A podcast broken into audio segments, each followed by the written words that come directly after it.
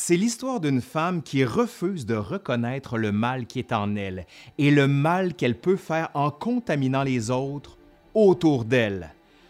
Enfin, avec la pandémie de la COVID-19, on vit un moment historique, rien de moins là. Un des éléments qui est déterminant aujourd'hui, c'est la chaîne de contagion, plus particulièrement la capacité des personnes infectées de reconnaître qu'elles le sont, mais plus encore, de s'isoler pour ne pas contaminer d'autres personnes.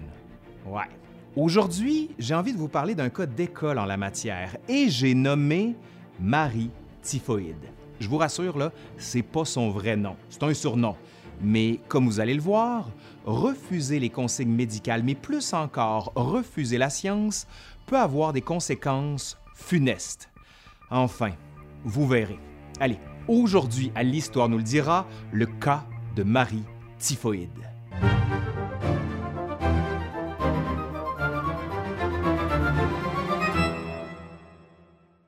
L'histoire commence quand un médecin, George A. Soper, est chargé en 1906 de se rendre dans l'État de New York, à Oyster Bay.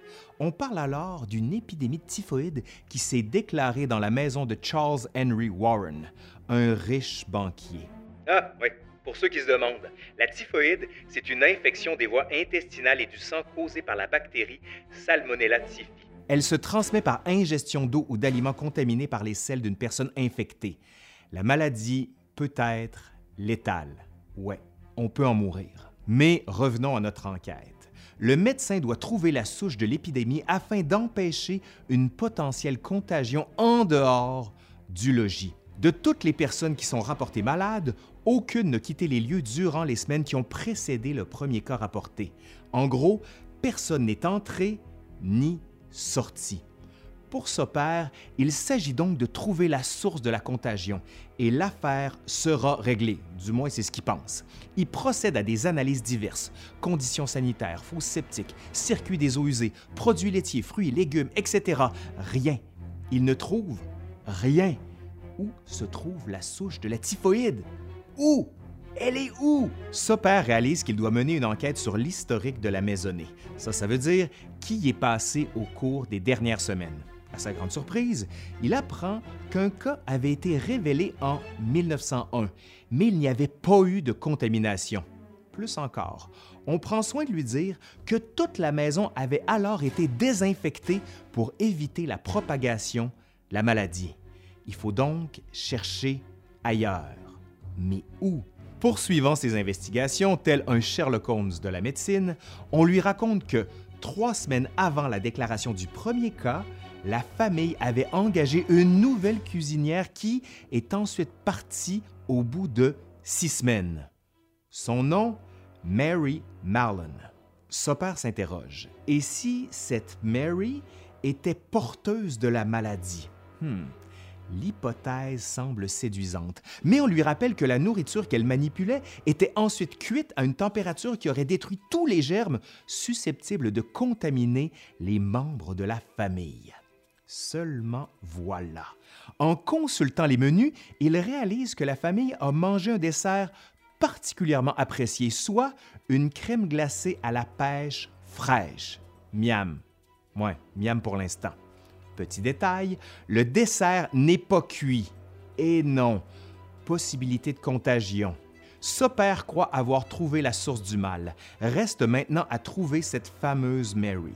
Il apprend qu'il s'agit d'une Irlandaise d'une quarantaine d'années et qui était, à son départ de la maison, en parfaite santé, du moins au dire des témoins qui l'ont vu quitter. Le médecin se lance alors dans une vaste enquête visant à reconstituer la vie de la dite Mary. Au cours des dix dernières années, Soper apprend qu'elle a travaillé pour huit familles. De ce nombre, tenez-vous bien, sept d'entre elles ont été frappées par la typhoïde. L'étau se resserre sur Mary. Cependant, dans ces différents cas, dans les sept cas, on a toujours trouvé une autre personne à qui imputer la cause de cette éclosion. Par exemple, dans une famille de Sandpoints, en 1904, on a accusé la lingère. Eh bien non, on n'a pas suspecté Mary.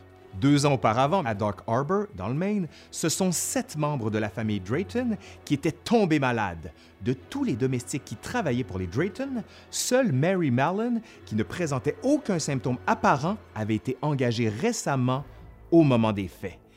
Ici encore, l'hypothèse de Soper semble se confirmer.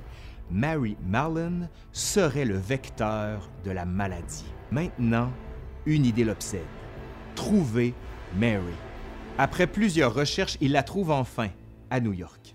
Elle travaille dans une maison de Park Avenue dont l'enfant unique, une petite fille, venait de mourir de la typhoïde. Ben voyons. Devant le médecin, Mary refuse de collaborer. Elle ne parle à personne et refuse de raconter son histoire. père essaie par tous les moyens de la faire parler, n'hésitant pas à lui parler de ses soupçons. Rien n'y fait, Mary ne veut rien entendre. Le médecin demande puis exige des échantillons de sel, d'urine et de sang. Mary ne l'entend pas de cette oreille et se saisit d'une fourchette qui traînait par là. À force de menaces, ben, le médecin va comprendre qu'il faut qu'il s'éloigne. Ouais, Mary est très, très, très têtue. Mais le médecin n'a pas dit son dernier mot. Il réussit à lui parler de nouveau et elle soutient ne rien savoir sur la typhoïde dont il parle. C'est ce qu'on appelle bien platement du déni. L'histoire ne s'arrête pas là. Soper entend bien comprendre et trouver des solutions à ces éclosions de typhoïde. Il demande au département de la santé de la ville de procéder à l'arrestation de Mary afin qu'on procède à des analyses bactériologiques. Le 19 mars 1907, on parvient à amener Mary Mallon de force à l'hôpital, escortée par trois policiers. Après l'examen de la patiente, on relève que Mary est désormais identifiée comme la première porteuse saine de la fièvre typhoïde. La bactérie est en elle, mais ne se déclare pas.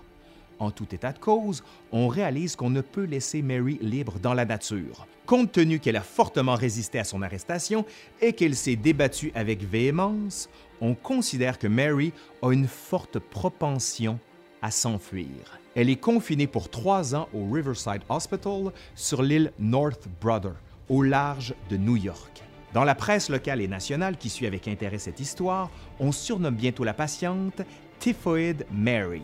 Pour les autorités sanitaires, une seule solution s'impose pour freiner la propagation de ce mal l'enfermer définitivement et lui retirer la vésicule biliaire afin d'arrêter la bactérie. Mary s'y refuse plus encore. En 1908, elle intente un procès à la ville pour détention illégale. La Cour ne veut pas porter l'odieux de sa libération. Et c'est pas fini. Ben non. En 1910, le nouveau chef du département de la santé, Eugene H. Porter, décide de lever la quarantaine de l'ensemble des porteurs de maladies, dont Marie Typhoïde. Cette dernière retrouve sa liberté à condition qu'elle accepte de changer de métier. Malgré sa promesse, elle reprend son service comme cuisinière, mais sous le pseudonyme Marie Breschoff ou encore Mrs. Brown. En 1915, elle travaille dans une maternité à New York. Une fois encore, ben oui, elle provoque une épidémie. Mais un médecin, un certain Edward B. Krang, contacte George A. Soper pour lui parler de la dite épidémie de typhoïde qui touchait maintenant 20 personnes. Krang va plus loin et soumet au docteur Soper une lettre de la main de la domestique qu'il soupçonne. Et en comparant les écritures, Soper réalise qu'il s'agit bel et bien de Marie Typhoïde. Arrêtée, Mary refuse de reconnaître les faits. Elle nie tout. Déni quand tu nous tiens. Ouais. Devant cette récidive, une décision est prise. Mary Mallon doit être enfermée sur l'île North Brother jusqu'à la fin de ses jours. Elle y meurt à 69 ans d'un AVC le 11 novembre 1938. Le cas de Mary Mallon sera abondamment raconté dans la presse, mais aussi et surtout sous la plume du docteur Soper, qui écrira à plusieurs reprises sur le cas. L'histoire est excessivement connue dans le monde anglo-saxon, tellement que l'expression Typhoid Mary est bientôt utilisée pour qualifier une personne qui répand involontairement une maladie. Plusieurs autres cas de porteurs sains de la maladie seront découverts à la suite de l'histoire de Mary. Alors, si j'ai un conseil à vous donner, ne faites pas une typhoïde Mary de vous-même. Non, vraiment pas. Allez, c'est fini pour aujourd'hui. Je suis Laurent Turcot de l'Histoire nous le dira. Si ça vous a plu, ben vous savez quoi faire. Dans un premier temps, allez voir le Patreon. Ça m'aide puis ça me permet de faire plus de vidéos. Sinon, on partage, un pouce par en l'air, vous commentez, vous connaissez la rengaine. Allez, je suis Laurent Turcot et je vous dis à la prochaine. Bye.